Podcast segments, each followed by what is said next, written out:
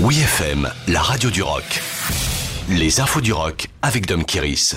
Dave Rowntree, le batteur de Blur en solo. On savait que Dave Rowntree avait plusieurs cordes à son arc. Outre son poste de batteur chez Blur, il est aussi avocat et politicien et désormais artiste-chanteur en solo. Il vient de partager London Bridge, son premier single issu d'un album à venir cette année sur le label Cooking Vinyl. Son directeur général Rob Collins est ravi. L'album de Dave m'a époustouflé, rien ne pouvait m'empêcher de le sortir. C'est un batteur très talentueux. En ce qui concerne le titre London Bridge, Dave Rowntree a expliqué dans un communiqué Quand je vivais à Londres, les choses ont commencé à bouger lorsque j'étais près du pont de Londres et que je traversais en bus ou en métro.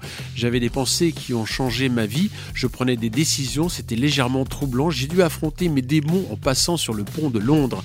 À l'écoute de London Bridge, cela n'étonnera pas les fans de Blur de ressentir une certaine influence de Damon Albarn dans la voix et les mélodies. En pause depuis 7 ans, le groupe roi de la Britpop a sorti son dernier album Magic Whip en 2015. L'année dernière, le leader de Blur, Damon Albarn, révélait avoir engagé la conversation avec ses camarades du groupe pour réfléchir à une potentielle réunion à venir.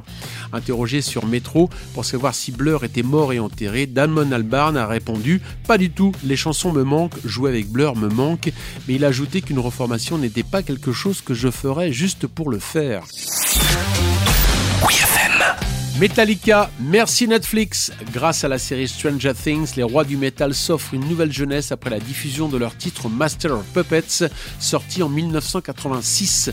Au lendemain de la sortie de la deuxième partie de la saison 4 de Stranger Things, le 2 juillet dernier sur Netflix, Master of Puppets a vu ses écoutes exploser de 325% sur la plateforme Spotify, décrochant la première place du classement des chansons les plus tendances. Dans l'épisode, l'un des personnages, Eddie en bon métalleux, s'empare d'une guitare pour dégommer des chauves-souris mutantes avec les rives rageurs de Master of Puppets, d'ailleurs qu'il joue lui-même pour la petite histoire. Stranger Things avait déjà utilisé un autre titre de Metallica, The Four Horsemen, dans la saison 2, mais a humblement demandé l'autorisation au management du groupe pour Master of Puppets. Autorisation accordée après lecture de la séquence, mais aussi parce que les membres de Metallica sont, paraît-il, très fans de la série. De même, grâce à cette même série Stranger Things, la chanteuse britannique Kate Bush connaît un véritable retour en grâce à l'occasion de la quatrième saison qui a remis Running Up That Hill au goût du jour au point de battre plusieurs records. Si la série pouvait faire découvrir Master of Puppets l'un morceaux fondateurs du thrash metal, ce serait déjà une belle victoire. Et d'ailleurs, si vous avez 8 minutes, le titre de Metallica est en écoute sur le site wfm.fr. Retrouvez toutes les infos du rock sur wfm.fr.